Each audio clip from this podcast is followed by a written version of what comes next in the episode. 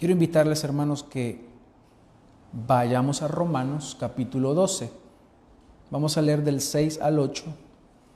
Sin embargo, vamos a estar en el don que se menciona acá, que es el don de dar. El título de este sermón es El privilegio de dar. El privilegio de dar.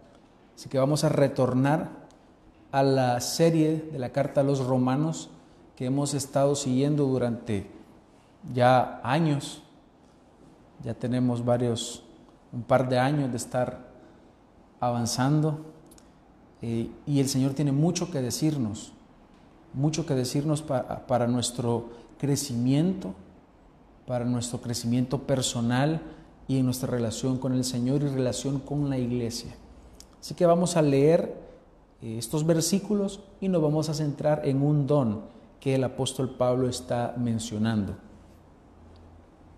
Dice Romanos 12:6, de manera que teniendo diferentes dones, según la gracia que nos es dada, si el de profecía, úsese conforme a la medida de la fe, o si de servicio, en servir, o el que enseña, en la enseñanza, el que exhorta, en la exhortación el que reparte con liberalidad, el que preside con solicitud, el que hace misericordia con alegría.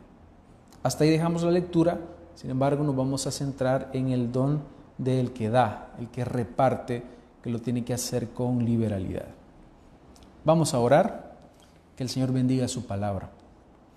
Amado Dios, te damos las gracias en esta mañana por este privilegio que nos das de venir y acercarnos a tu palabra en este día tan precioso que nos das, el día del Señor, el día en el cual recordamos que tu sacrificio fue aceptable, fue válido, fue perfecto y único, sin necesidad de otro sacrificio más para la salvación de tus escogidos, aquellos que elegiste y predestinaste para salvación desde antes de la fundación del mundo.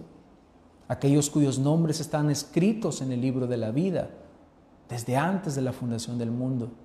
Por eso nos regocijamos y te agradecemos, Señor, porque tu misericordia se muestra dándonos no solo vida, esta vida en la cual nosotros estamos, no solamente dándonos el aire que respiramos, sino que también dándonos vida espiritual, esa vida que solamente se puede encontrar en ti, Señor.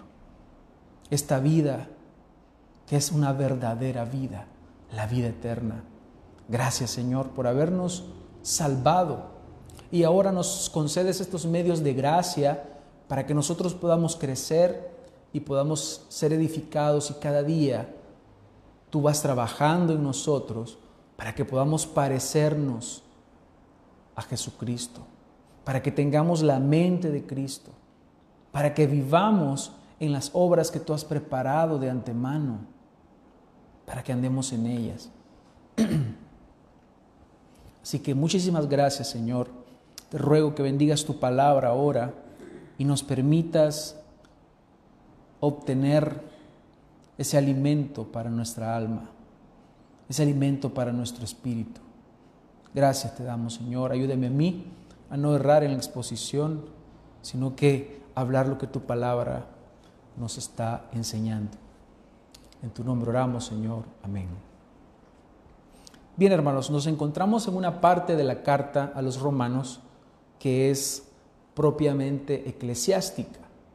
Es decir, que habiendo pasado al inicio del, del capítulo 12, donde se nos habla de la renovación y la transformación de nuestra mente, ahora el apóstol Pablo nos lleva a un contexto eclesiástico, es decir, de iglesia. Acordémonos que Romanos está escrito para la iglesia que estaba en Roma. Eso significa, hermanos, que el contexto original está dedicado a cómo la iglesia debe comportarse como la iglesia, debe funcionar y posteriormente va a pasar a otras cuestiones más personales. Pero en la sección que nosotros nos encontramos ahora, el apóstol Pablo está hablando acerca de los dones y se mencionan por, lo menos tres listas de dones espirituales en, la Biblia y esta es una de ellas. No se mencionan todos los dones que funcionan dentro de la iglesia. Podemos decir que el Espíritu Santo inspira al apóstol Pablo que exprese estos dones en específico. Podría ser que es según la necesidad de la iglesia que estaba en Roma. Ahora bien, tomando en cuenta que hay un contexto eclesiástico, nosotros debemos pensar, entender y saber que esta es la forma en que deben aplicarse esos dones dentro de la iglesia. Jamás los dones son dados por el Espíritu Santo para un provecho individual, sino que este provecho es colectivo, es para la edificación de la iglesia. Ahora bien, ¿qué es lo que ha sucedido a lo largo de la historia? Que muchos de estos dones, algunos, han sido abusados, han sido mal empleados. Y lo que el Espíritu Santo a través de Pablo nos está diciendo es que Él desea que esos dones que Él da sean bien utilizados adentro de la iglesia. Hay dones como el que ya hablamos, el don de profecía, por ejemplo. Este don no está vigente. No existen profetas hoy en día. ¿Por qué? Porque Dios ya no está trayendo revelación. En el contexto histórico de esta carta, aún el Señor estaba trayendo revelación a la iglesia. Y lo hacía según su voluntad. Algunas de esas revelaciones quedaron plasmadas en la palabra de Dios. Otras no. Otras fueron para un momento y el Señor en su soberanía no las quiso preservar. Pero este don como tal no está vigente. Hay otros dones que sí. ¿Y por qué no está vigente el don de profecía? Ya lo, nosotros lo hemos estudiado anteriormente, dimos las razones por las cuales creemos que no es algo que está vigente. Sin embargo, estudiamos la forma en que debía este don desarrollarse. Ahora nos encontramos en otro don, otro don que es precioso y que es de ayuda y de edificación para la iglesia y es el don de dar, un don necesario y vital para la iglesia. Es sorprendente, hermanos, ver en la Biblia la cantidad de veces que Dios nos habla respecto a las posesiones, al dinero, a la administración de lo que recibimos de parte de Dios. Entonces, ya que el manejo del dinero y las posesiones son de gran importancia, surge una pregunta en el contexto reformado, y es que ¿por qué es un tema descuidado en las iglesias reformadas? No sé si ustedes se han dado cuenta que poco se habla de dinero, sin embargo, la palabra de Dios habla bastante acerca de dinero, habla bastante acerca de posesiones. Y yo creo que es por el contexto del que la mayoría de nosotros provenimos.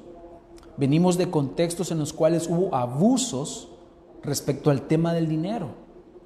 Se dedicaban semanas a hablar de finanzas, eh, congresos a hablar acerca de dinero, y todo desde un punto de vista humanista, no desde un punto de vista bíblico, como debiese ser.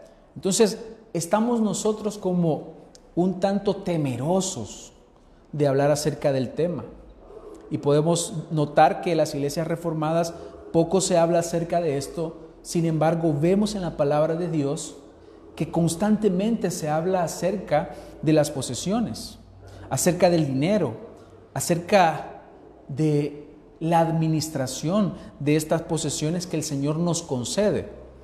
Entonces yo creo que por eso es que poco se habla, venimos de ese contexto en el cual se nos decía que siempre teníamos que llevar una buena ofrenda, se nos decía que debíamos llevar la chequera a, los, a los servicios, a los cultos, Por ahí un falso apóstol menciona que, que en una mano hay que llevar la Biblia y en otra hay que llevar la chequera. Eso nos enseñaban. Nos enseñaban que la única forma de llegar a la iglesia es con una buena ofrenda a dejar dinero. Ese es el contexto del cual nosotros provenimos. ¿Y qué es lo que veíamos? Que únicamente prosperaban aquellos, esos líderes religiosos, que finalmente habían visto o han visto la iglesia como una forma de obtener ingresos, de obtener dinero. Y esa es la realidad por la cual el mundo también muchas veces recrimina eso de los cristianos, porque se han creado imperios, se han hecho grandes imperios alrededor de hombres que promueven una fe falsa y no bíblica. Entonces, creo que esa es la idea que nos vendieron acerca del dinero.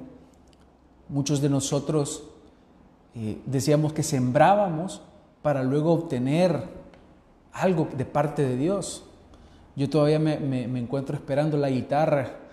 Yo, regalé una guitarra a alguien con el deseo de, que Dios me diera una guitarra mejor. Y aquí está todavía, no, no tengo mi guitarra, la estoy esperando. ¿Qué sucede? Pues las cosas no funcionan así como nos enseñaron. Es básicamente un engaño del cual nosotros participamos y hasta este, hasta este día, pues nosotros vemos por medio de la palabra de Dios cómo se nos engañó, cómo a nosotros se nos vendió una idea falsa acerca del uso del dinero y acerca del dar. Y es precisamente lo que ahora vamos a ver y que el Señor quiere que nosotros manejemos correctamente, que nosotros manejemos bien. El falso evangelio de la prosperidad se ha encargado no solo de tergiversar el evangelio, sino tergiversar también temas tan importantes como es la administración del dinero, el tema del dar. Se ha encargado de desvirtuar y alterar lo que Dios ya ha dicho respecto a las posesiones, respecto al dinero.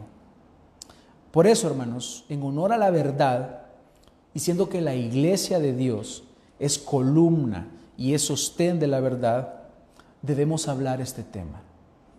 Está dentro de la escritura, eh, advierto que no, no estoy acá pidiendo dinero, sino que es algo que está acá.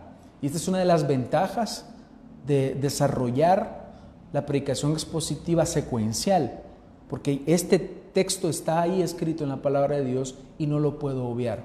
Como algún día me va a tocar hablar acerca del homosexualismo, como algún día me va a tocar hablar acerca del aborto, acerca del divorcio, temas controversiales, pero están en la palabra de Dios y debemos desarrollarlos. Así que la iglesia, siendo columna y sostén de la verdad, debe tratar estos temas no según nuestra propia conveniencia, sino según la verdad de la palabra de Dios.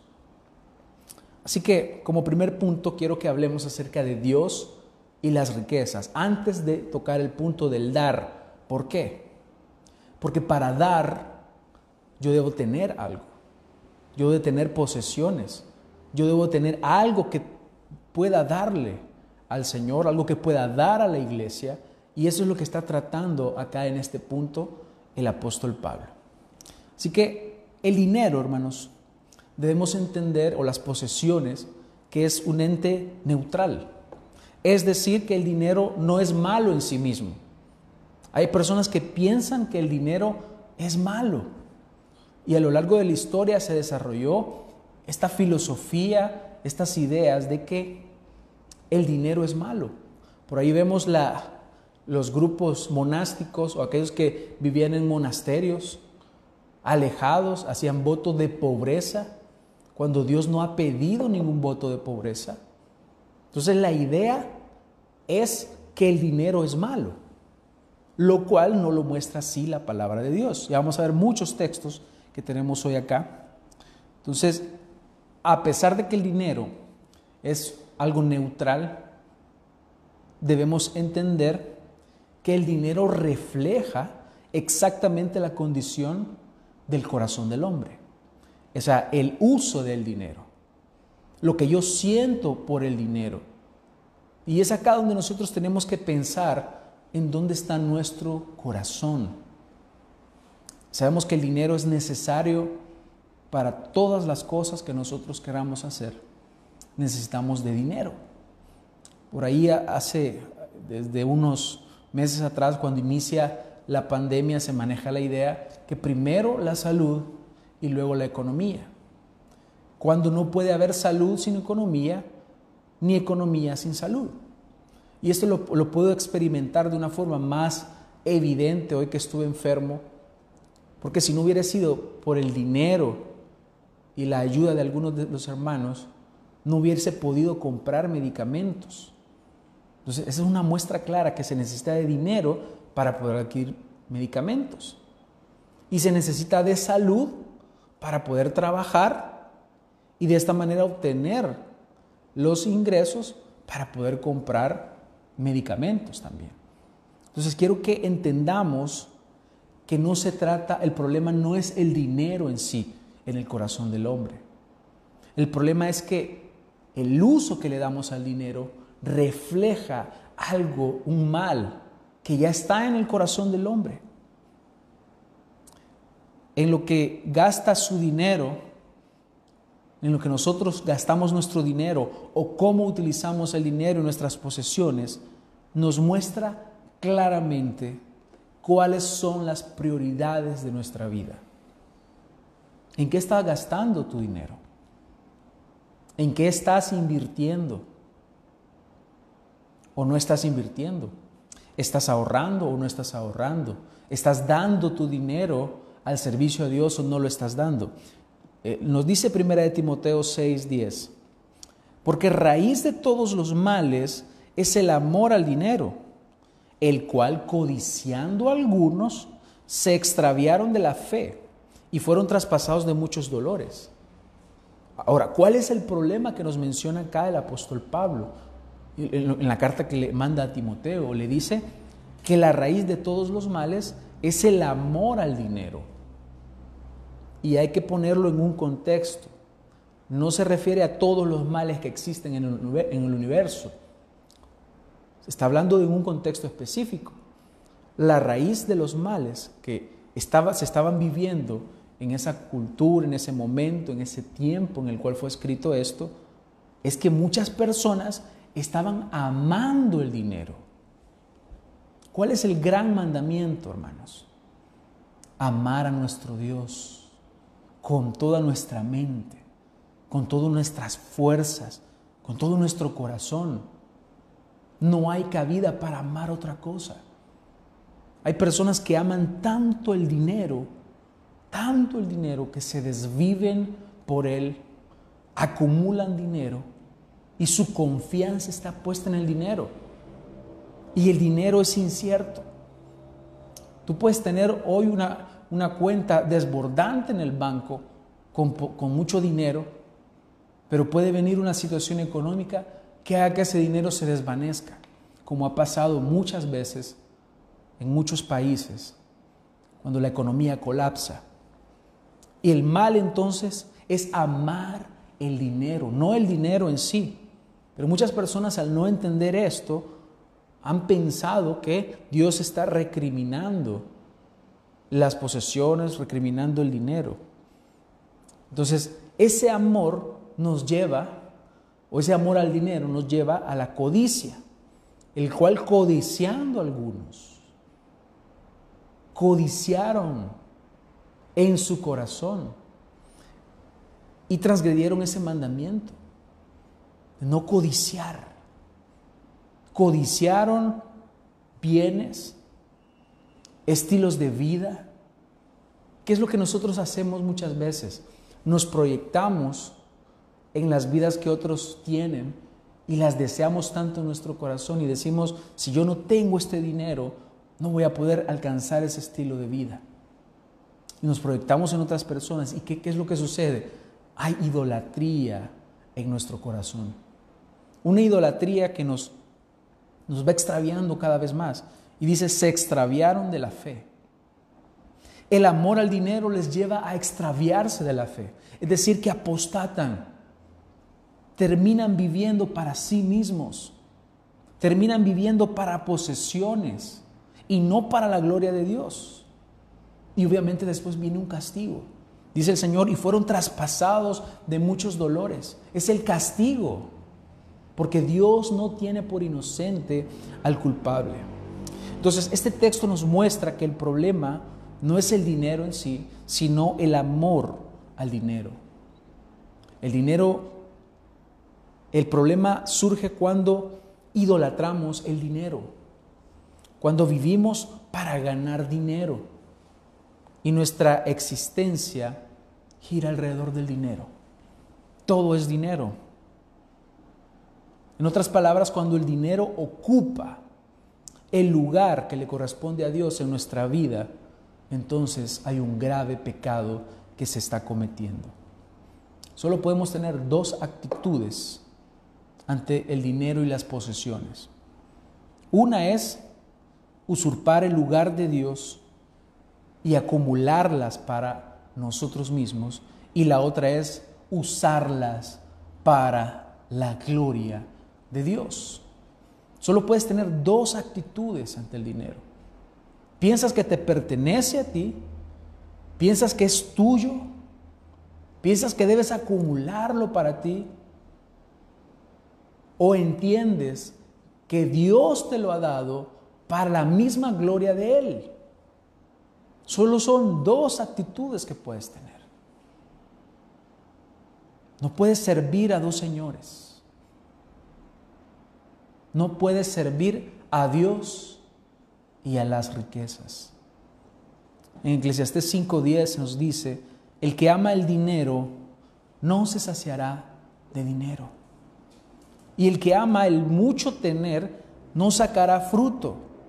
También esto es vanidad. El que ama el dinero no se sacia del dinero. Es como una droga. Quieres más y quieres más dinero. Te va bien en los negocios, comienzas a acumular riquezas, se acaban tus problemas económicos y dices, tengo mucho dinero, tengo muchas posesiones, todo está bien y quieres más y quieres más y tu confianza se va poniendo en el dinero, no en Dios. La Biblia, hermanos, nos muestra ejemplos de personas que fueron ricos, que tuvieron muchas posesiones y que fueron hijos de Dios y que ellos no cambiaron o sea, el dinero no los cambió, sino que ellos permanecieron creyendo en el Señor, porque su confianza no estaba en las riquezas. La Biblia nos muestra esos grandes ejemplos de hombres que fueron sabios, que fueron inteligentes y que llegaron a poseer grandes riquezas. Tenemos el caso de Abraham. El hombre era rico.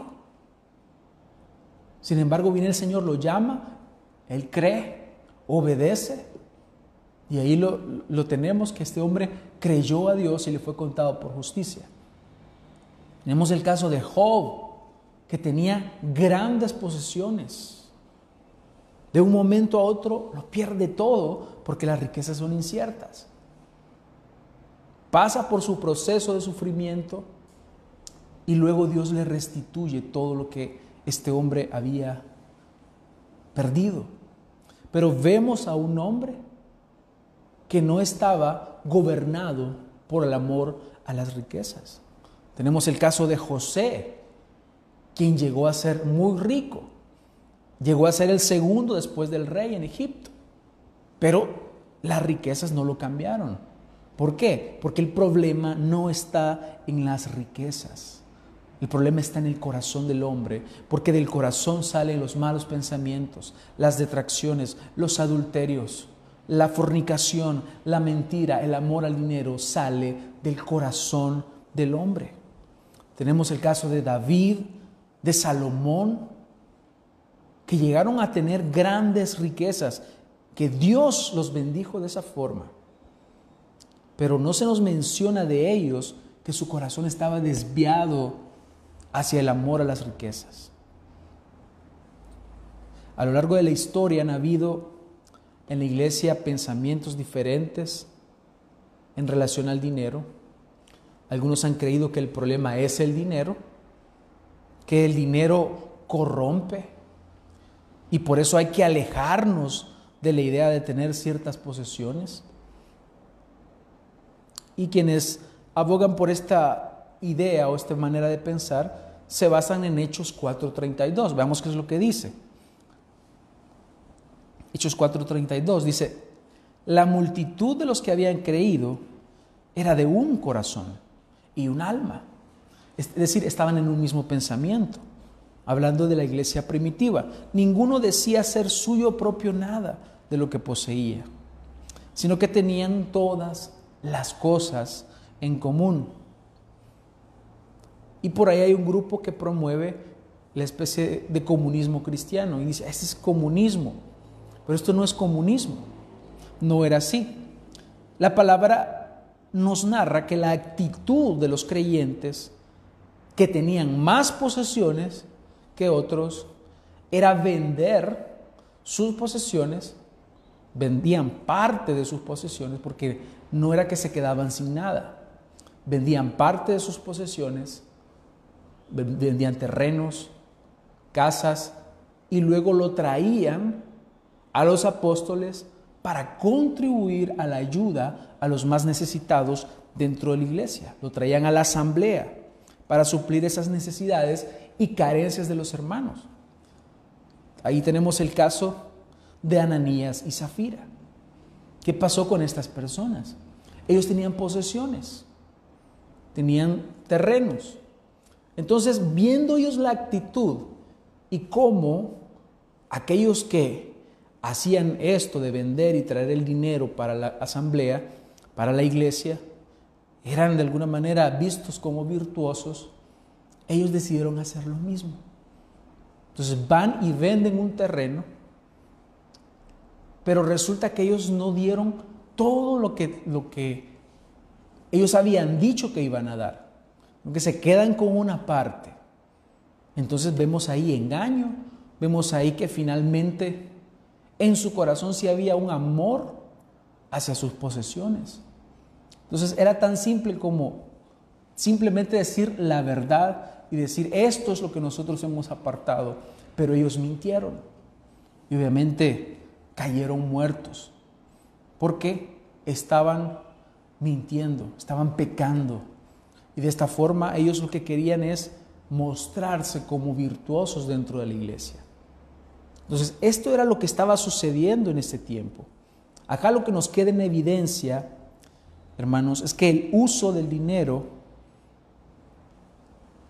siempre que ayude al pobre y que ayude al necesitado, siempre será del agrado del Señor. Esto nos deja en evidencia estos pasajes. También encontramos en otra porción de, las Sagradas Escrituras acerca de aquel joven rico que se acerca al Señor y le dice, ¿qué tengo que hacer para heredar la vida eterna? Y el Señor le dice que, que vaya, que venda todo lo que tiene y que lo dé a los pobres. Y por ahí los detractores del cristianismo utilizan este texto para decirnos a nosotros que todos los cristianos debemos hacer eso. Esa era una palabra específica para este hombre que era un joven rico y que este joven amaba sus posesiones. Y lo que hace el Señor es mostrarle lo que ya era evidente para él. Dios ya lo conoce. Dios conoce tu corazón, Dios conoce mi corazón, pero lo que hace es que nos muestra a nosotros qué es lo que hay. Y el Señor lo deja en evidencia que en su corazón había amor al dinero. ¿Qué es lo que estaba pensando este hombre? Yo ya hago todo, cumplo los mandamientos, doy mis diezmos, participo de la ley, de las fiestas, hago absolutamente todo. ¿Qué me falta entonces, Señor? No había tomado en cuenta el grave pecado de amor al dinero que estaba en su corazón. Entonces, la sabiduría de Dios es tan grande que Él provee a algunos hermanos de la iglesia de posesiones. Pero estas posesiones o buenos trabajos, buenos ingresos, buenos negocios, no son para el mismo hombre, sino que son para la gloria de Dios. Dios mismo es el que da el poder y da la sabiduría sobre la cual se hacen las riquezas. Dios mismo la da, nos dice la palabra del Señor, referente a Israel. Porque acuérdense que cuando Israel sale de Egipto, Israel, Dios le dice que pidan a los egipcios de oro y que, se abastezcan de posesiones. Entonces, miren lo que dice en Deuteronomio 8:18. Dice, si no acuérdate del Señor tu Dios, porque Él te da el poder para hacer las riquezas. Es Dios quien da la sabiduría, quien da el poder. Dice aquí, esta es una palabra específica para ellos, a fin de confirmar su pacto que juró a tus padres como en este día. Es decir, el Señor había jurado sacar a Israel y llevarlo a la tierra prometida. Como Él ha jurado y ha entrado en un pacto, entonces Él da el poder para hacer las riquezas porque se necesitan de esas riquezas y de esa provisión para poder vivir como el Señor quería que ellos vivieran. Entonces Dios mismo es quien provee la inteligencia. Si sacamos una aplicación para, para, para nosotros de este texto, debemos entender que es Dios que provee la inteligencia, la fuerza y la capacidad de generar riquezas por medio del trabajo por medio de los negocios. Obviamente acciones que sean lícitas, que nos van a permitir obtener esos ingresos. Algunas personas han recibido estas capacidades especiales de hacer negocios y que estos negocios prosperen. Yo conozco personas que inician un negocio y les prospera, como conozco otros también que inician un negocio y no prospera. Pero es Dios quien finalmente da esas capacidades y no debemos tener un concepto erróneo entonces referente al dinero, sino el que Dios mismo nos da en su palabra. Porque Él ha dicho en Ageo 2.8, mía es la plata y mío es el oro, dice el Señor de los ejércitos. Del Señor es la tierra y su plenitud todo entonces le pertenece a Él. Tu dinero, tu casa, tus posesiones no son tuyas. Todo le pertenece al Señor. Tus negocios, tu trabajo, tus hijos que dices que son tuyos. Nuestros hijos decimos, pero no son nuestros, son del Señor. Todo, absolutamente todo lo que nosotros poseamos le pertenece al Señor. Entonces, la pregunta es, ¿qué haré con las riquezas? ¿Qué haré con mis posesiones? ¿Qué haré con lo que Dios me permite tener? En otras palabras, ¿estamos nosotros participando del privilegio de dar? Estamos participando del privilegio y el gozo que representa para un hijo de Dios suplir y cubrir las necesidades de la iglesia, las necesidades de los que de los desvalidos, la necesidad de tu vecino que tal vez no tiene que comer, las necesidades de tu hermano que está en la iglesia. Nosotros hermanos no predicamos un evangelio que se basa en dinero. No predicamos el falso evangelio de la prosperidad, pero el dinero juega un papel importante en la vida de la iglesia.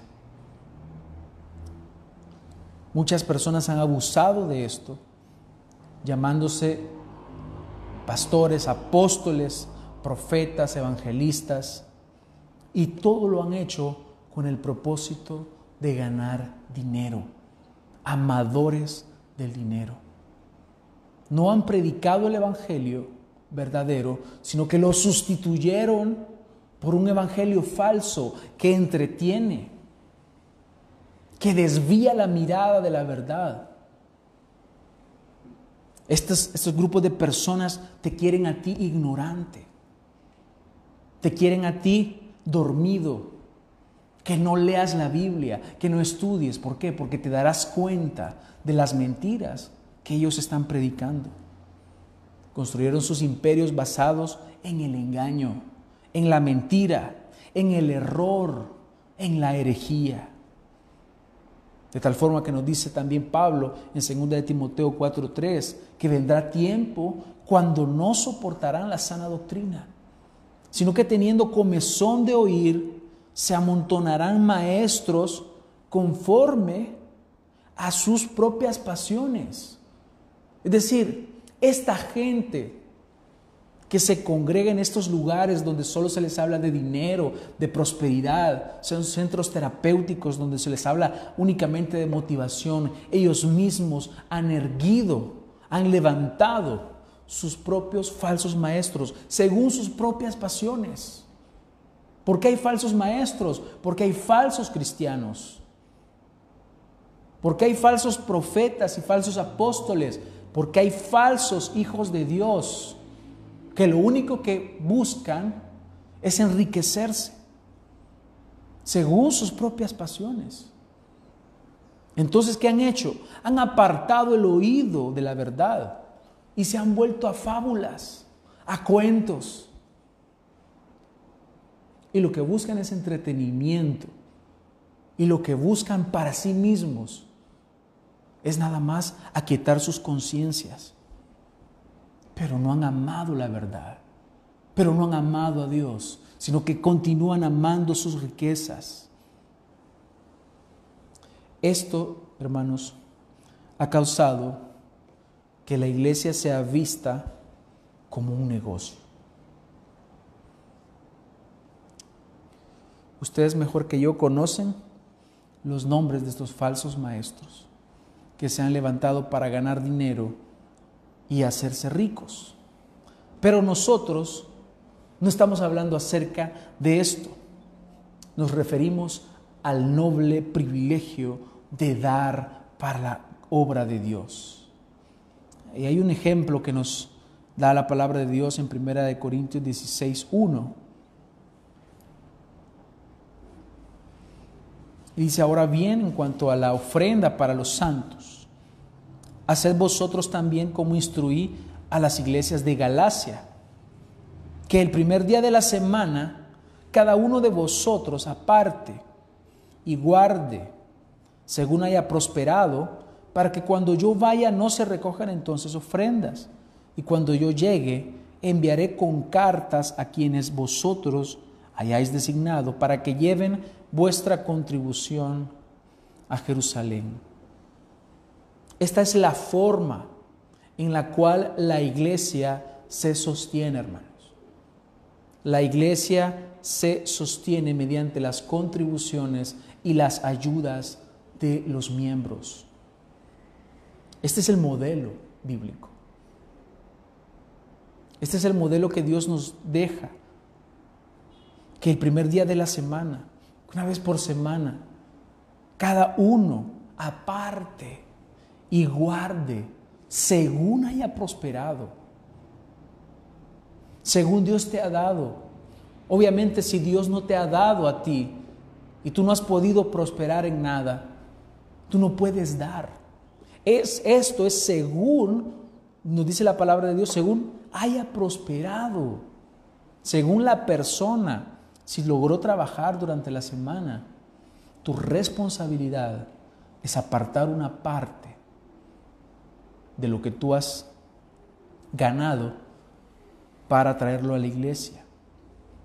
Y, quiero ser claro en esto, hermanos. En el caso personal, yo no recibo ningún salario. Yo tengo mi trabajo aparte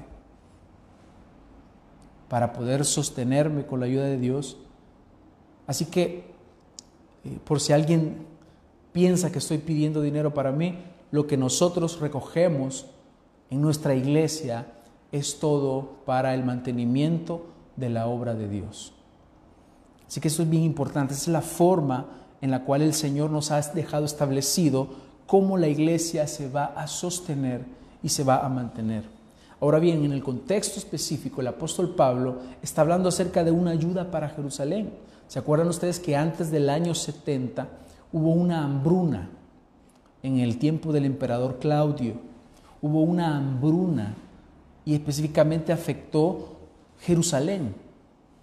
Entonces, ante esta necesidad, ¿qué es lo que tenían ellos? Únicamente la ayuda de otras iglesias. ¿Qué es lo que el apóstol Pablo quería? Llevar una ofrenda que ayudara a los hermanos necesitados en Jerusalén. Porque la iglesia debe estar atenta a las necesidades de la iglesia. Y esto quedó en evidencia hoy que estuve enfermo. Yo agradezco a los hermanos en Miami de la iglesia eh, cristiana Camino Nuevo que enviaron una ofrenda y esa ofrenda ayudó para la compra de las medicinas. Y yo le agradezco al Señor porque ellos tuvieron, Él puso en su corazón que, ellos se movieran de esta forma. Y así tiene que ser, hermanos. La iglesia del Señor pendiente de las necesidades, primeramente de los miembros de la congregación, luego de otras iglesias y por último las necesidades que están afuera de la iglesia. Así que toda la obra que la iglesia realiza es gracias a las contribuciones de los miembros y los congregantes. La iglesia no es una empresa privada. La iglesia no produce en sí misma. Se sostiene por lo que todos nosotros aportamos. Es la forma en que Dios ha querido que sea así. Entonces, el materialismo de la iglesia de hoy en día ha causado mucho daño.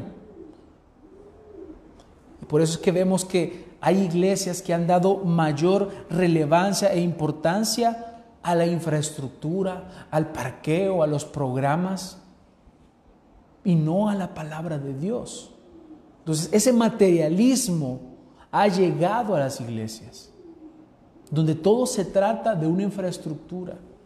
Tal parece que ahora hay una competencia por cuál iglesia tiene el mejor templo ¿Por cuál iglesia tiene la mejor banda, ¿no?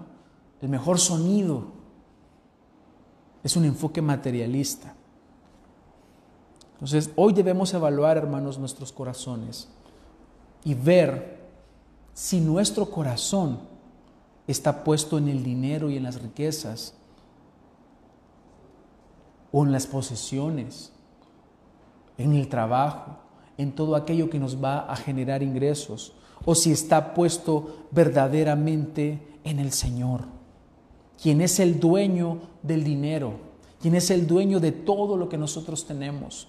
Y ser sabios, como escribe Salomón en Proverbios 30, versículo 7, dice, dos cosas te he pedido, no me las niegues antes que muera.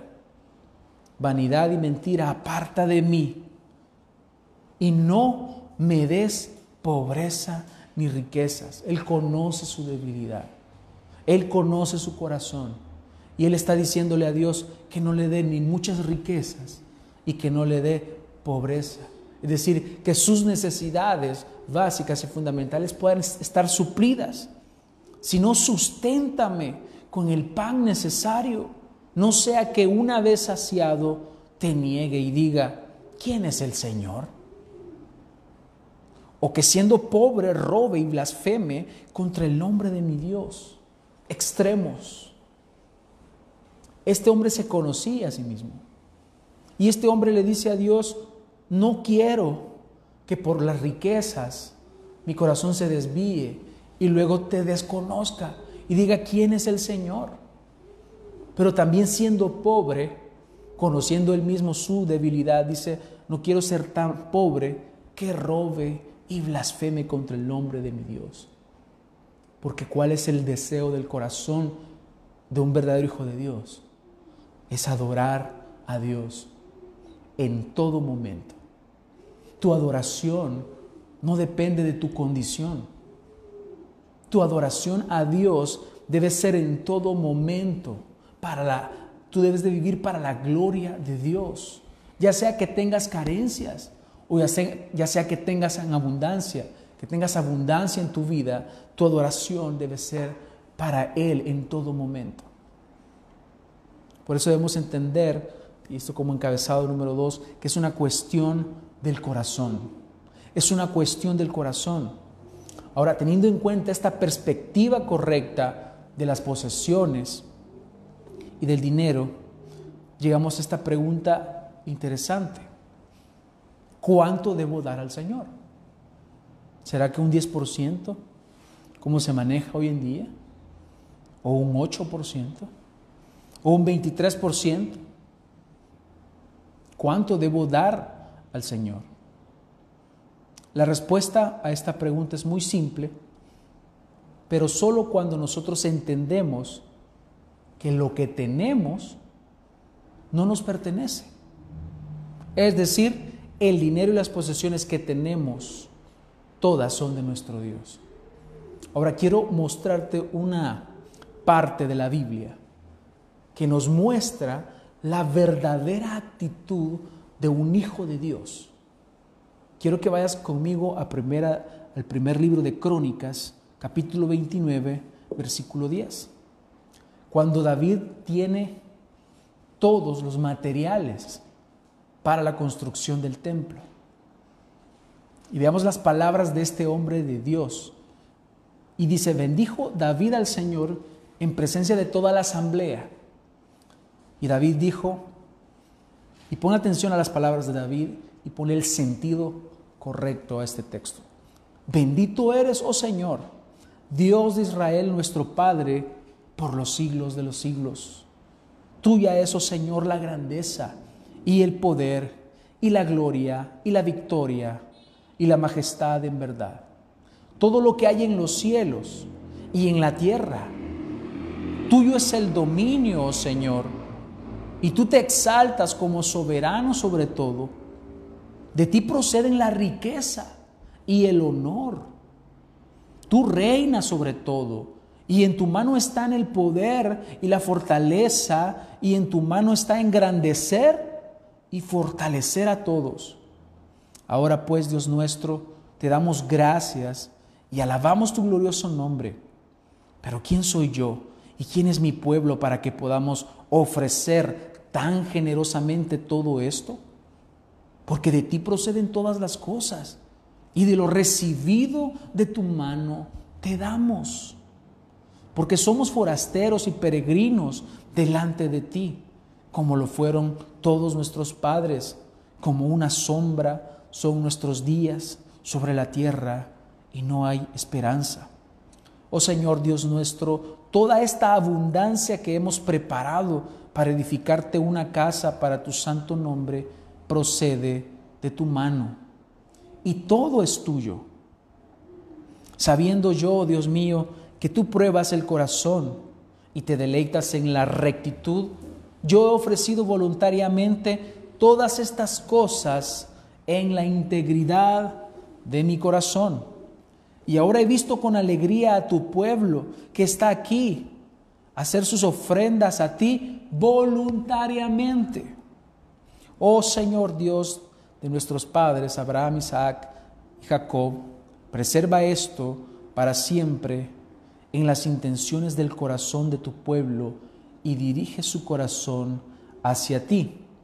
Y da a mi hijo Salomón un corazón perfecto para que guarde tus mandamientos, tus testimonios y tus estatutos, para que los cumpla todos y edifique el templo para el cual he provisto. Hasta ahí vamos a dejar la lectura.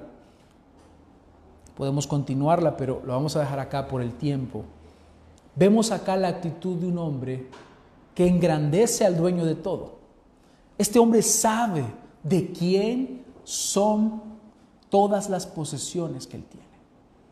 Eso es lo primero que vemos acá, que él reconoce, que él entiende que todo pertenece al Señor. Lo segundo, que es interesante ver acá en la actitud de David, es que Él dice, de lo recibido de tu mano, te damos. Aquí hay una actitud importante y vital de un hijo de Dios. Y es que reconoce, el Hijo de Dios entiende y reconoce que lo que posee no es de Él, sino que todo es de Dios, todo le pertenece al Señor. todo es para la gloria de Él. Y lo tercero que destacamos acá es que Él habla de voluntariedad. Es decir, lo que Él ha dado, lo que el pueblo dio, lo que Él ha logrado para la edificación del templo, es algo voluntario. Es algo que Él de su corazón da. Esta es una de las partes más importantes y una actitud que va a marcar la diferencia. Por ejemplo, en el cumplimiento de los mandamientos. Los mandamientos del Señor para el cristiano no son gravosos. Tú te deleitas en los mandamientos del Señor. Los cumples con gozo.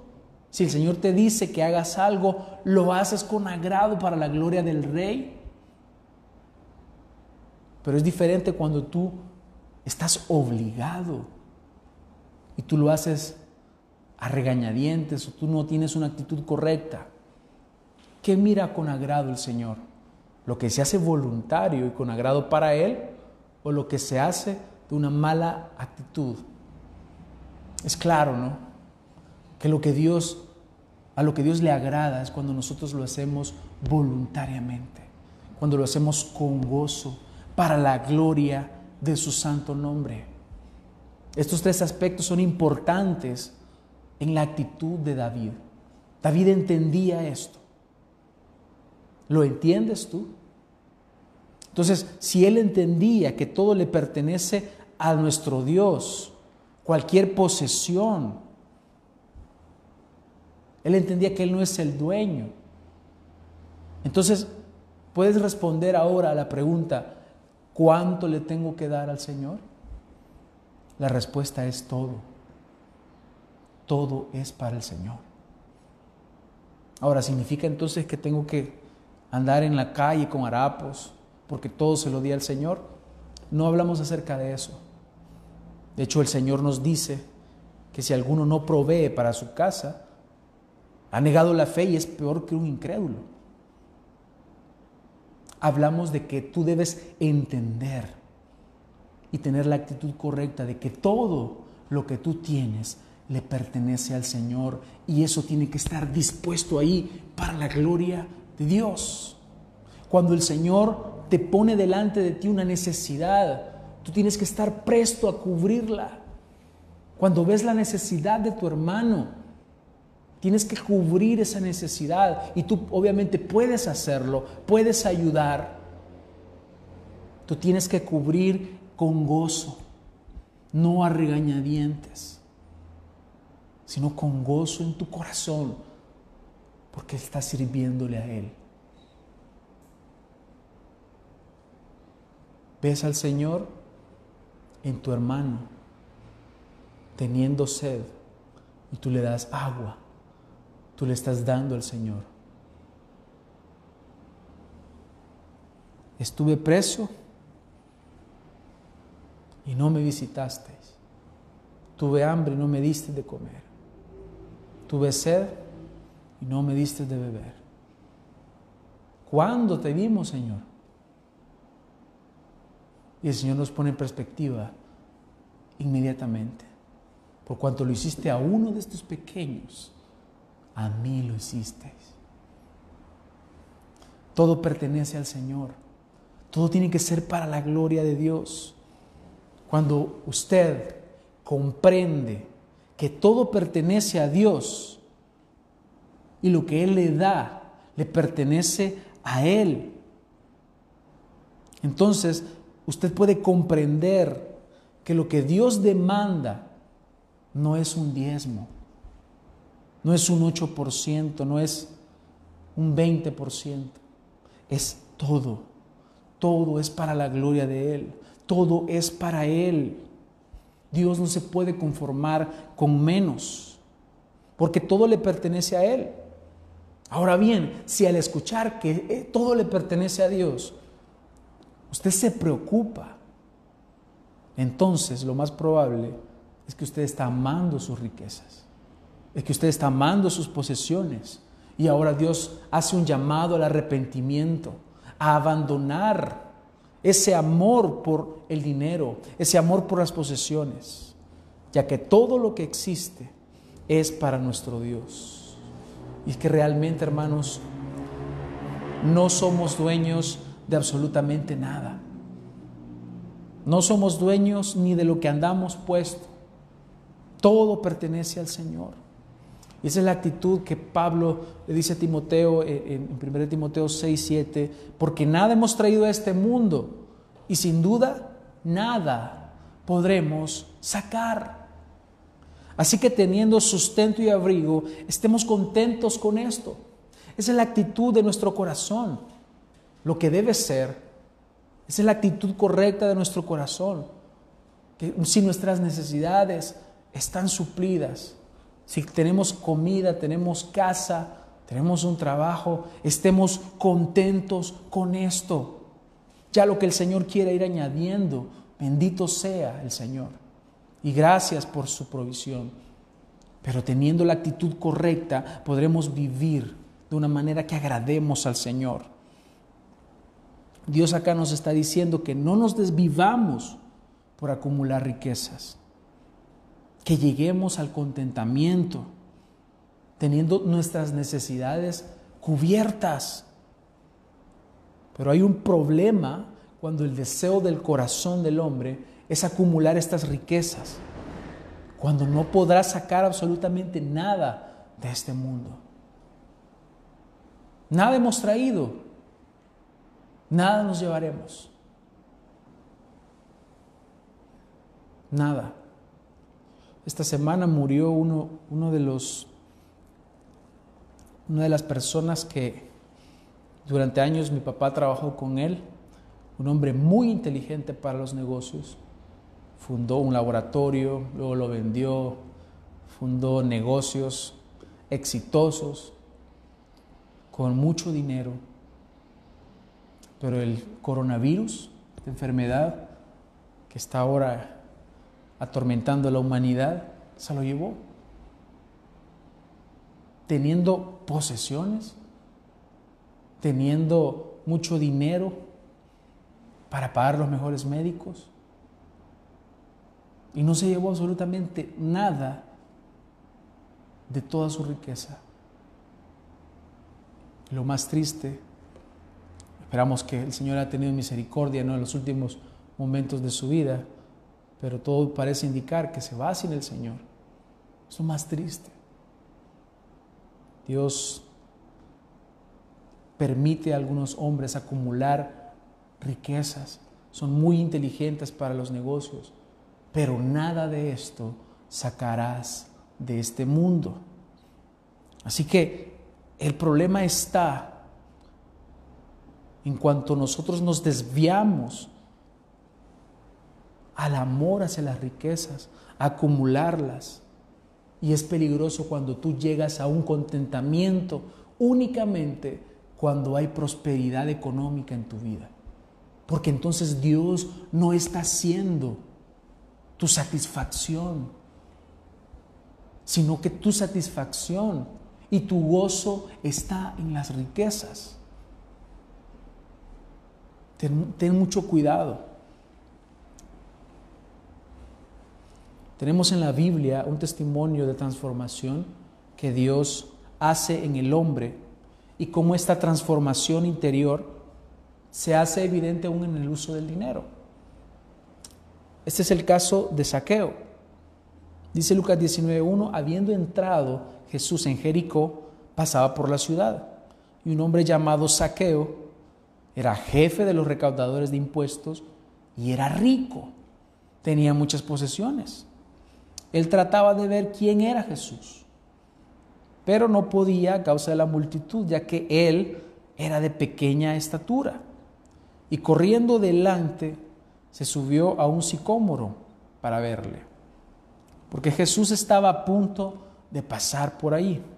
Cuando Jesús llegó al lugar, miró hacia arriba y le dijo, Saqueo, date prisa y desciende porque hoy debo quedarme en tu casa.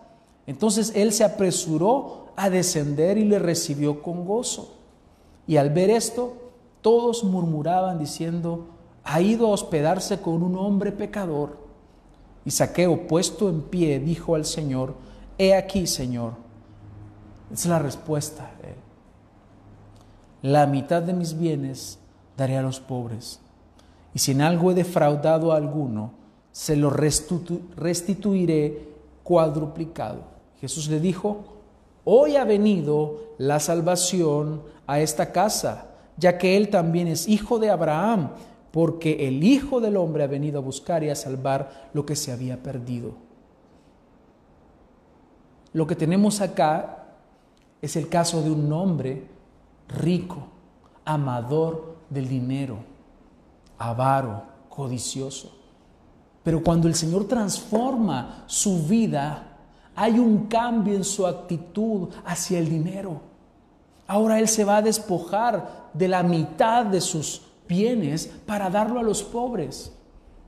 Y siendo que Él era un recaudador de impuestos, una persona despreciable en Israel, porque Él trabajaba para el, el gobierno romano y de eso que Él era como una franquicia básicamente de lo que Él quitaba a los ciudadanos israelitas se tomaba una parte y otra parte la daba a los romanos.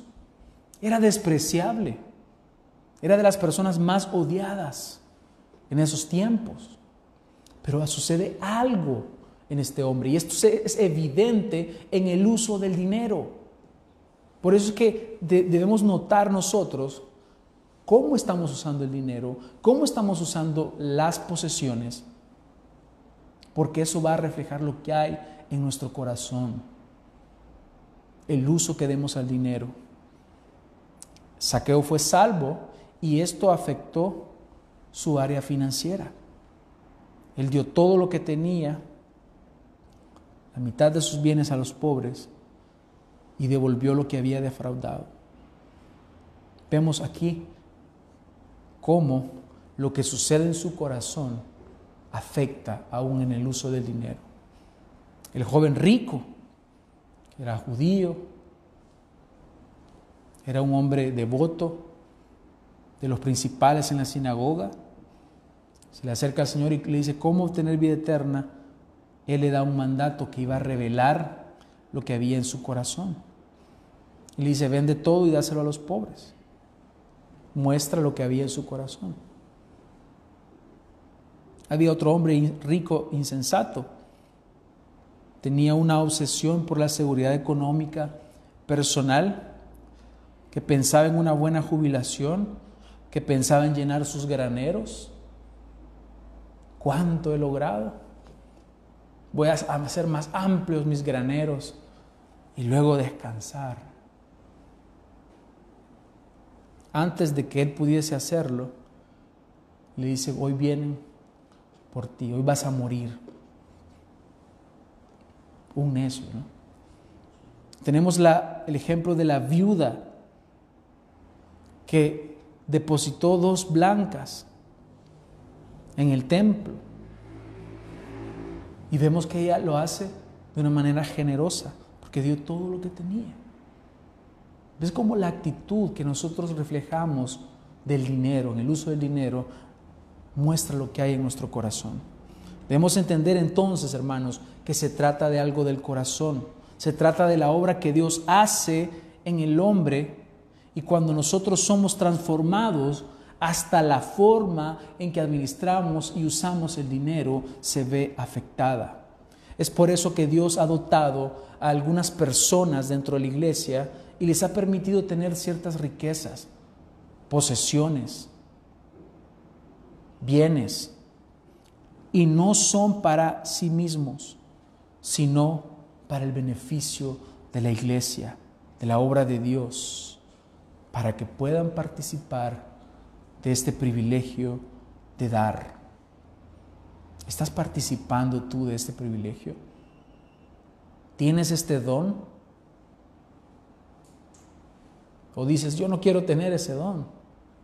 Si, tú tienes posesiones, riquezas, si tú tienes bienes y si el Señor te está prosperando en algo, Dios te está diciendo que te está dando este don de dar. Dice el que reparte con liberalidad. sin retraer tu mano. Dar libremente. Eso significa.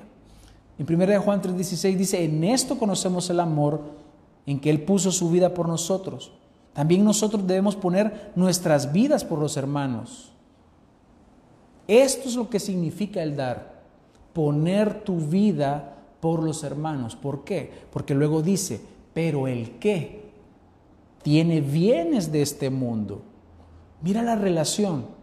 Inmediatamente habla acerca de posesiones. Habla acerca de quien tiene dinero, quien tiene la, la, facultad de poder ayudar al necesitado y no lo hace. Entonces, dice también nosotros debemos poner nuestras vidas por los hermanos. Cuando tú ayudas a tu hermano, cuando tú ayudas a la iglesia, tú estás poniendo tu vida.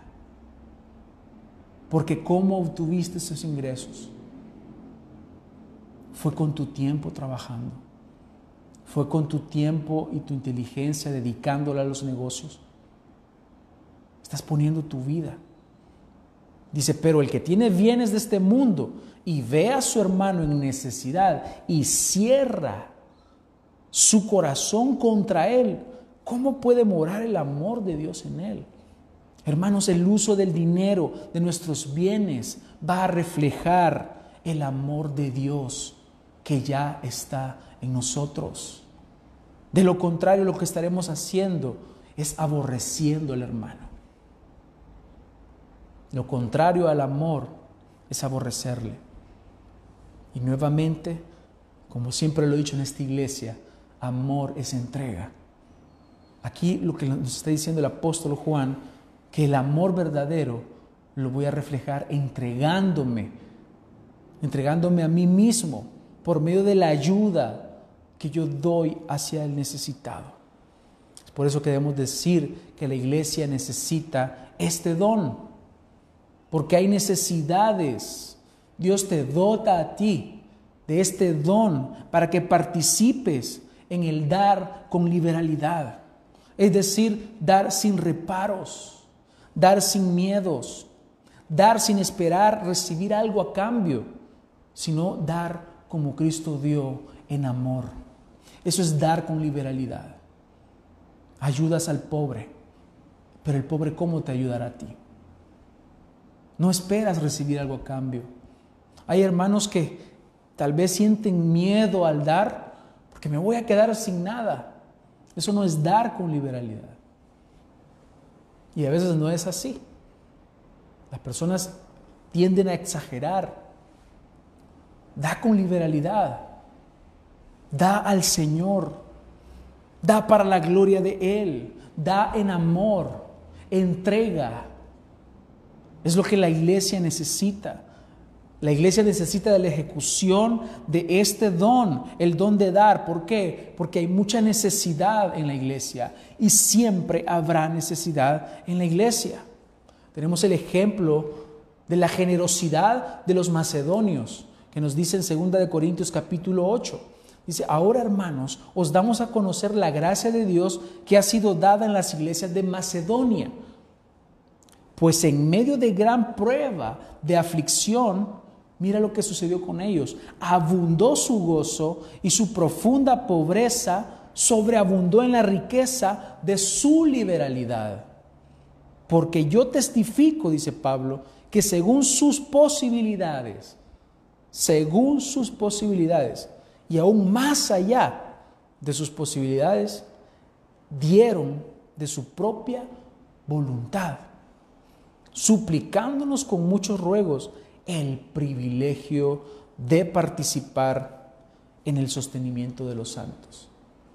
Ellos rogaron,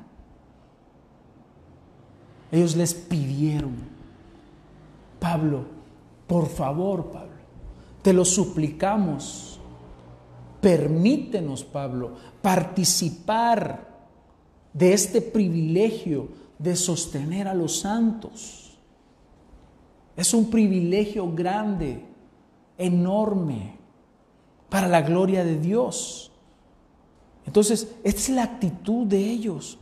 Ellos quisieron participar en el sostenimiento de los santos y esto dice, no como lo habíamos esperado, sino que primeramente se dieron a sí mismos al Señor y luego a nosotros por la voluntad de Dios. En consecuencia, rogamos a Tito que como él ya había comenzado antes, así también llevar a cabo en vosotros esta obra de gracia. Esa es una obra de gracia, el dar. La gracia de Dios que sostiene a los creyentes se manifiesta cuando tú ayudas, cuando tú das, cuando tú entregas de lo que el Señor te ha dado para la gloria misma de nuestro Dios. Todos deberíamos de aprender de estos cristianos en Macedonia.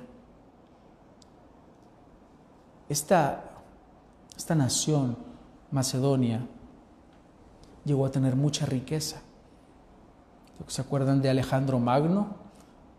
Pues él era macedonio. En sus conquistas lograron acumular grandes riquezas. Pero llegando el imperio romano, acabó y desbastó estas ciudades. Así que no tenían absolutamente casi nada.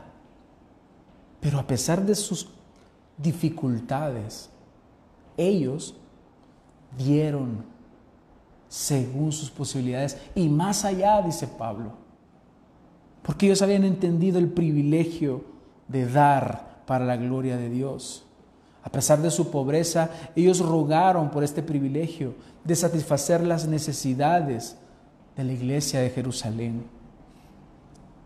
Sí, hermanos, es evidente entonces el amor de Dios manifestado en ellos hacia la iglesia.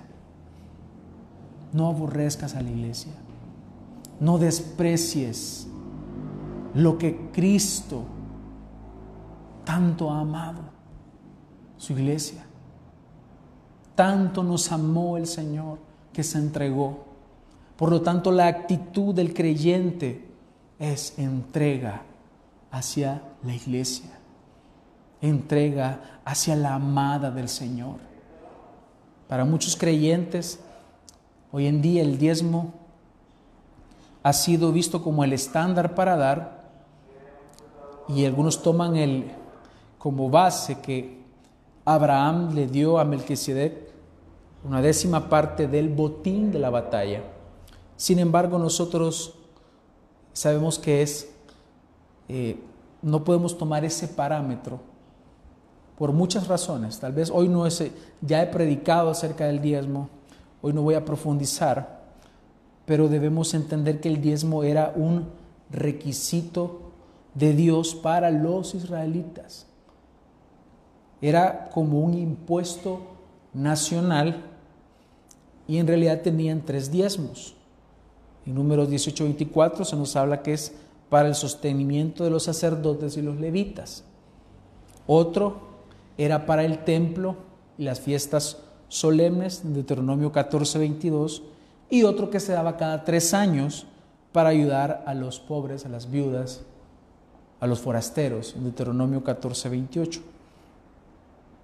Hoy en día lo que nosotros tenemos como el modelo bíblico de dar es la ofrenda, es dar con liberalidad, que esto sirve para el sostenimiento de la iglesia, para mantener el local, para pagar el local, para ayudar a los necesitados, para poder pagar las deudas que se tienen.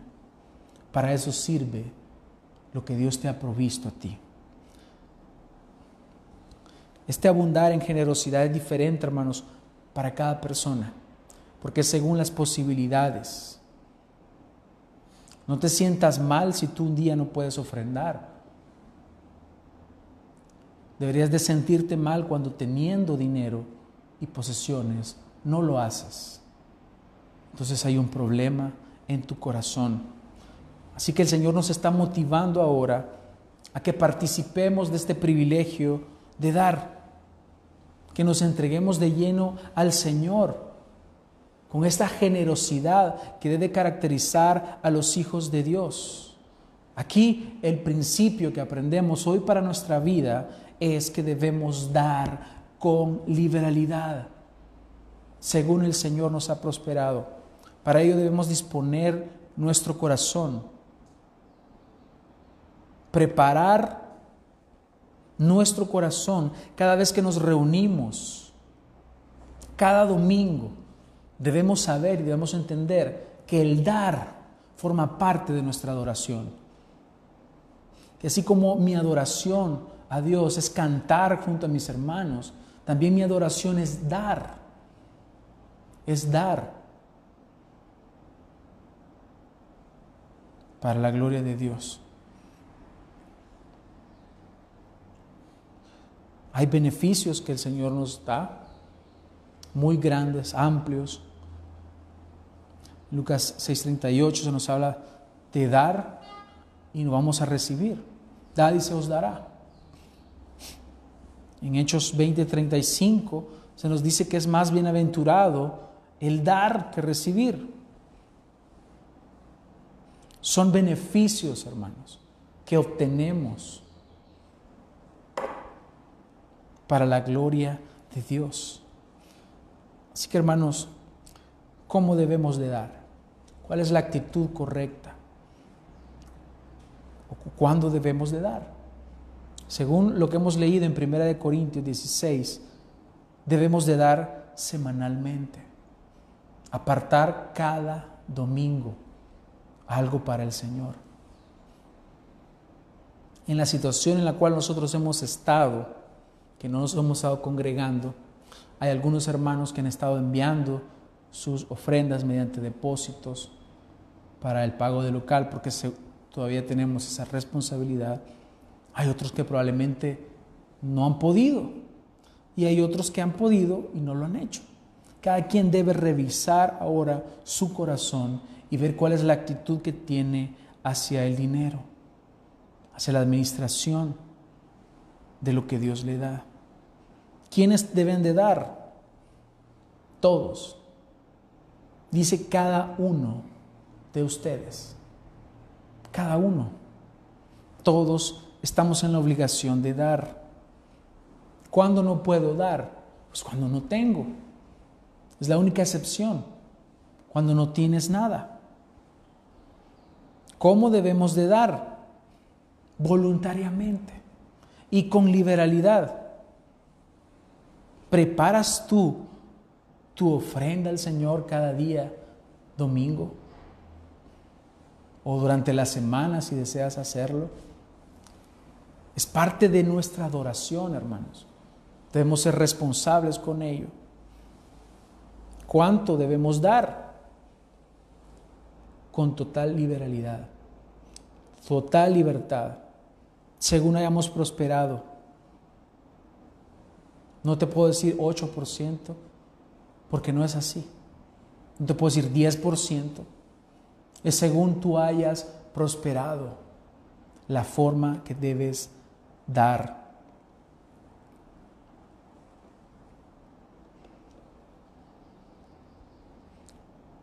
Quiero concluir, hermanos, con algunas aplicaciones.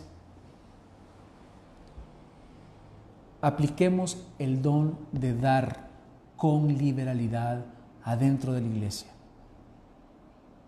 Si tú tienes posesiones, un buen trabajo y tienes ingresos, Dios te está diciendo que te está dando este don para que tú ayudes a la iglesia, bendigas a la iglesia. Dar, hermanos, es un privilegio que solo es apreciado, que solo es válido y que solo da honra a Dios cuando es hecho para la gloria de Dios no para tu gloria, no para que te vea el pastor, no para que te vean los diáconos, no para que los hermanos digan de ti, wow, qué dadivoso este hermano. Solo será válido si es para la gloria de Dios. Piensa en eso cada vez que tú tengas este privilegio y la oportunidad de dar.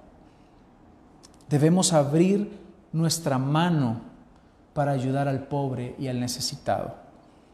Mira lo que dice Proverbios 19, 17. El que se apiada del pobre, presta al Señor, y Él lo recompensará por su buena obra. Proverbios 19, 17. Cuando tú ayudas al pobre y suples las necesidades del necesitado, las necesidades de la iglesia, tú estás prestando al Señor. Mira el privilegio que tenemos, hermanos. Dar también es entregarse. Dar es amar. Dar es ser como el Señor, quien se despojó de sí mismo para darnos de las riquezas de su gracia. Así ahora nosotros debemos emplear los bienes y las posesiones que el Señor nos da para la gloria de su santo nombre, para ayudar a la expansión del reino. Cuando tú das, estás contribuyendo a la gran comisión. ¿Cómo crees que iban los apóstoles? Necesitaban de dinero y esas eran las ofrendas de la iglesia. Porque finalmente el obrero de Dios el que trabaja en la predicación del Evangelio, es ayudado por la misma iglesia. Así que cuando tú das, tú estás ayudando a que el Evangelio llegue a más personas. Si Dios te ha bendecido con riquezas, no es para que vivas en tus placeres y que derroches el dinero en ti mismo. Es para la gloria de Él. Tener posesiones, hermanos, es la mayor evidencia de que Dios te ha dado el don de dar. Y debes participar en este privilegio para la gloria de Dios. Si tienes dinero, es porque Dios te está dando el don de dar o repartir con liberalidad. Y finalmente, todos, hermanos, estamos llamados a dar según el Señor nos ha prosperado. Así que participemos entonces de este privilegio de dar con liberalidad. Participemos. Es un privilegio, no es una carga, es un gozo enorme participar de la ofrenda a los santos para la gloria misma de nuestro Señor. Oremos.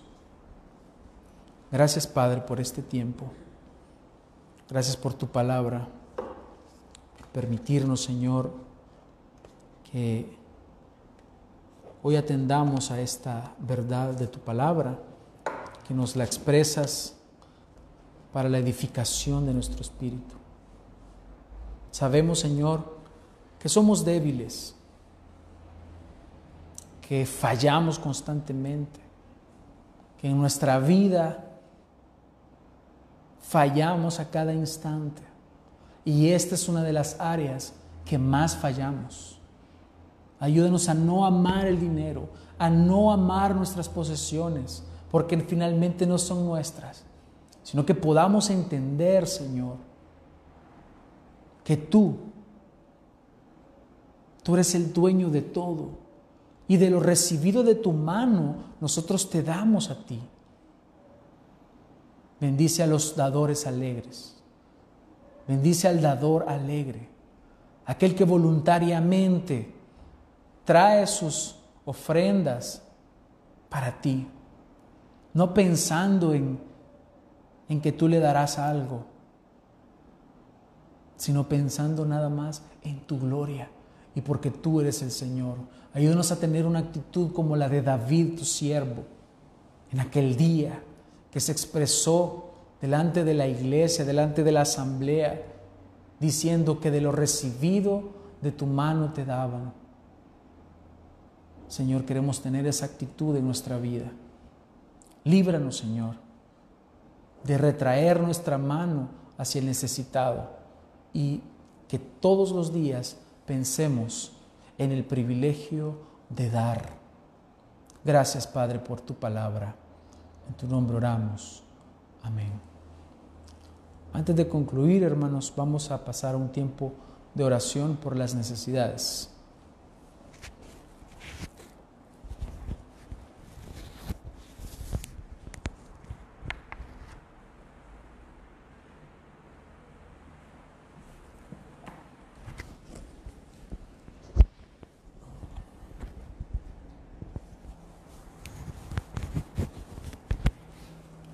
Bien, hermanos, vamos a, orar, vamos a venir ante el Señor y vamos a venir con humildad ante Él para orar y expresarle a Él las necesidades que hayan o si hay algún pecado que tengamos que confesar, lo confesamos esta mañana al Señor. Oremos. Señor, gracias por este momento que tú nos has permitido tener eh, gracias Señor por permitirnos ir a tu palabra, escudriñarla y entender tu palabra. Gracias Señor porque este pasaje ha sido alimento a nosotros esta mañana. Y gracias Señor porque sabemos que la palabra ha venido a, tiempo, ha venido a tiempo a nuestras vidas y tú la has enviado Señor. Tú has sido eh, soberanamente el que ha, puesto esta palabra para este día, para este tiempo que estamos viviendo. Y te pedimos, Señor, que si estamos teniendo este problema en nuestras vidas, si hemos estado eh, retrayendo nuestra mano para ayudar a nuestro hermano que está en necesidad, Señor, queremos venir ante ti y pedirte perdón por este pecado. Si hemos sido avariciosos, Señor, si hemos querido acumular riquezas en este mundo, si ese ha sido nuestro fin todo este tiempo, perdónanos Señor. Si el, deseo nuestro es acumular riquezas y, y amar el dinero antes que a ti, Señor, perdónanos. Perdona este pecado, Señor. Si este pecado está en tu iglesia, perdónalo. Ayúdanos, Señor, a no caer en esto a no ser, eh, no caer en la avaricia. Y ayúdanos también, Señor, a no caer eh, en el despilfarro, Señor, de, lo, de, lo, que tú nos das, de tomar las cosas que tú nos das, Señor, y, gastarlas eh, y sin, sin ningún propósito. Ayúdanos, Señor, a que lo que tengamos podamos administrarlo, Señor, de la forma bíblica, de la forma que tú nos mandas en tu palabra, de una forma ordenada. Ayúdanos, Señor, a ser buenos administradores de lo que tú nos has dado. Ayúdanos, Señor, a ser fieles a ti, Señor. A no ver lo que tú nos has dado como, como algo que nosotros merecíamos, sino que es algo que tú nos has dado por gracia y nos los has dado para un propósito, que es para ejercer este don que tú nos estás dando, el poder dar con liberalidad. Ayúdanos, Señor, a ser fieles a ti en la administración de nuestro dinero. Señor, te pedimos por los pecados que hayamos cometido esta semana, Señor. Señor, si hemos visto a una mujer para codiciarla en nuestro corazón y hemos adulterado al ver a una mujer y desearla en nuestro corazón, te pedimos perdón, Señor. Señor, si una mujer ha visto a un hombre para codiciarlo en su corazón también, te pedimos perdón, Señor. Venimos ante ti y confesamos estos pecados, Señor. Señor, si hemos hablado mal de nuestro hermano, si hemos hecho un juicio apresurado de nuestro hermano, perdónanos, Señor. Perdónanos, Señor, si hemos eh, hecho, levantado algún chambre de alguien y hemos hecho que su imagen eh, sea botada. Perdónanos, Señor. Señor, si hemos hecho pecados que no, no sabíamos que eran pecados, perdónanos también, Señor. Perdónanos por aquellos pecados que nos son ocultos. Perdónanos, Señor si hemos cometido pecados sino sin saberlo. Perdónanos por estos pecados, Dios. Señor, venimos ante ti con humildad, no con altanería, pidiéndote también, Señor, por las enfermedades de nuestros hermanos de nuestra iglesia. Señor, por nuestra hermana Mari Flores, que recientemente, hace unos meses, perdió a su a su Hijo. Te pedimos, Señor, por fortaleza por ella. Te pedimos, Señor, que tú le fortalezcas, que tú afirmes su fe, que ella entienda, que tenga esto en su mente, que no puede correr a nadie más que a ti, que tú eres su única fortaleza. Ayúdale, Señor, ayúdale a, su mamá que está pasando también por enfermedad. Ayúdale, Señor. Te pedimos por ella, si es tu voluntad, sanarle, Señor. Sánale, Señor. Te pedimos, Señor, por, por nuestra hermana Miriam, que hace unos días perdió a su hermano. El día, hace dos días perdió a su hermano por COVID. Señor, te pedimos que tú fortalezcas a su familia. Fortalece, Señor, a, la esposa de, de este hermano. Fortalece a sus hijos. Señor, dales fortaleza. Te pedimos, Señor, que ellos puedan atravesar esta prueba en la que están ahorita, que sean fieles a ti, Señor. Que no blasfemen en contra de ti, Señor. Ayúdales a ser fieles a ti y ayúdale a nuestra hermana, Señor, a que sea fiel a ti también, Señor. Ayúdale. Señor, te pedimos por, por Javier, por nuestro pastor, que ya está saliendo de, su enfermedad, eh, de esta crisis, Señor, en la que estaba. Gracias, Señor, porque tú pues has dado la victoria, Dios. Sabemos que tú eres el que le ha sostenido. No ha sido su fuerza, no ha sido porque él se haya cuidado mucho o porque él haya querido salir, sino que es por gracia, Señor, es que tú le has sostenido. Gracias, Señor, por este tiempo de prueba que tú le has dado y porque ha salido victorioso. Te pedimos por su esposa que también esté bien, Señor, que no hayan complicaciones con ella, y por sus hijas, Señor. Te pedimos por los demás hermanos de nuestra iglesia, Señor, si están pasando necesidad económica o si están enfermos y no nos lo han comunicado, pues te pedimos, Señor, que tú les ayudes Ayúdale, Señor, a nuestros hermanos que no tienen empleo, a tener un empleo, Señor, para poder eh, aportar a su casa, Señor, para poder sostener en sus hogares, para poder aportar también a la iglesia, Señor, para la sostenibilidad de tu iglesia, Dios. Ayúdales. Señor, queremos pedirte por la situación de nuestro país, por la situación en la que nos encontramos. Señor, que haya unidad de pensamiento en los tres poderes de Estado, Señor, que se pongan de acuerdo, Señor, porque se toman decisiones que afectan a una nación completa.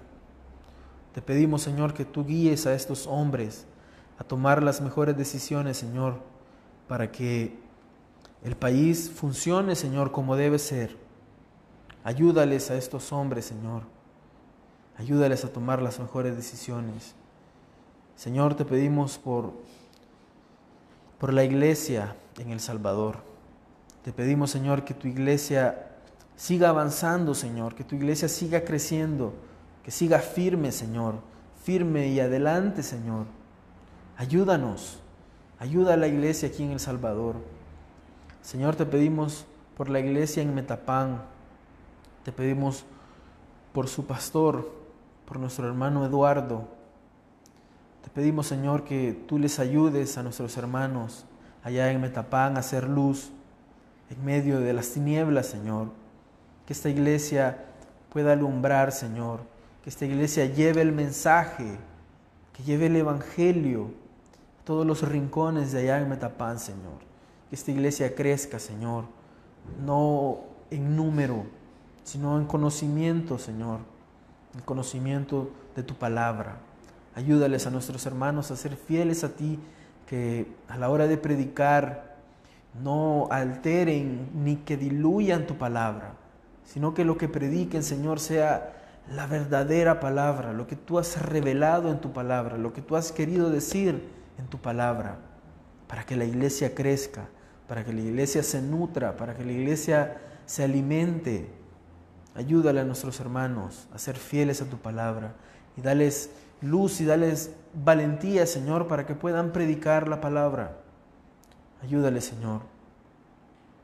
Te pedimos por la iglesia en Chalatenango, por nuestro hermano Alfredo y por nuestro hermano Oscar, que están a cargo de un grupo de hermanos allá en Chalate, en La Palma. Te pedimos por ellos, Señor, que tú ayudes a estos hermanos a ser fieles a tu palabra también, que no diluyan, que no alteren la palabra, que lo que digan, que lo que prediquen siempre sea tu palabra, la palabra verdadera. Ayúdales a nuestros hermanos a ser fieles a ti. Te pedimos porque se levanten más iglesias en El Salvador, más iglesias bíblicas, más iglesias apegadas a tu palabra, más iglesias que quieran eh, hablar la verdad, más hombres piadosos, más hombres que hablen tu palabra, que no hablen lo que hay en su corazón, que hablen el mensaje que tú nos has dejado. Te pedimos, Señor, por este país, que tú levantes más iglesias en Santa Ana, en Aguachapán, en todo El Salvador, Señor. Iglesias bíblicas, iglesias que te den a ti la gloria. Ayúdanos, Señor. Te pedimos, Señor, finalmente por la iglesia bautista reformada, gracia y verdad. Que tú nos ayudes, Señor, a ser fieles a ti. Aquí en el lugar donde tú nos has puesto, Señor, que seamos fieles a ti, que prediquemos la palabra, que siempre hablemos la palabra, Señor, que nunca hablemos de nosotros, de nuestra experiencia, de lo que hay en nuestro corazón. El corazón es engañoso y nosotros somos pecadores, Señor. Por eso no debemos hablar de nosotros, sino que debemos hablar de tu palabra, de lo que tú has revelado en tu palabra. Ayúdanos a ser fieles a ti, Señor. Alumbrar aquí, Señor, en el lugar donde tú nos has puesto. Ser fieles a ti. Gracias, Señor, por este tiempo que nos has regalado. Gracias por permitirnos acercarnos a ti, por leer la palabra, por escuchar la palabra, por entender la palabra, Señor. Ahora permítenos, Señor, que allí en nuestros hogares, podamos poner en práctica esto que hemos aprendido, Señor. Esto que tú nos has dado esta mañana, que podamos ponerlo por obra. A no ser solamente oidores, sino también hacedores. Y a no ser, Señor, alumnos de lento aprendizaje, sino poner en práctica lo que ya hemos aprendido, Señor. Ayúdanos a ser fieles a ti. En tu nombre oramos, Señor Jesús. Amén. Amén, hermanos.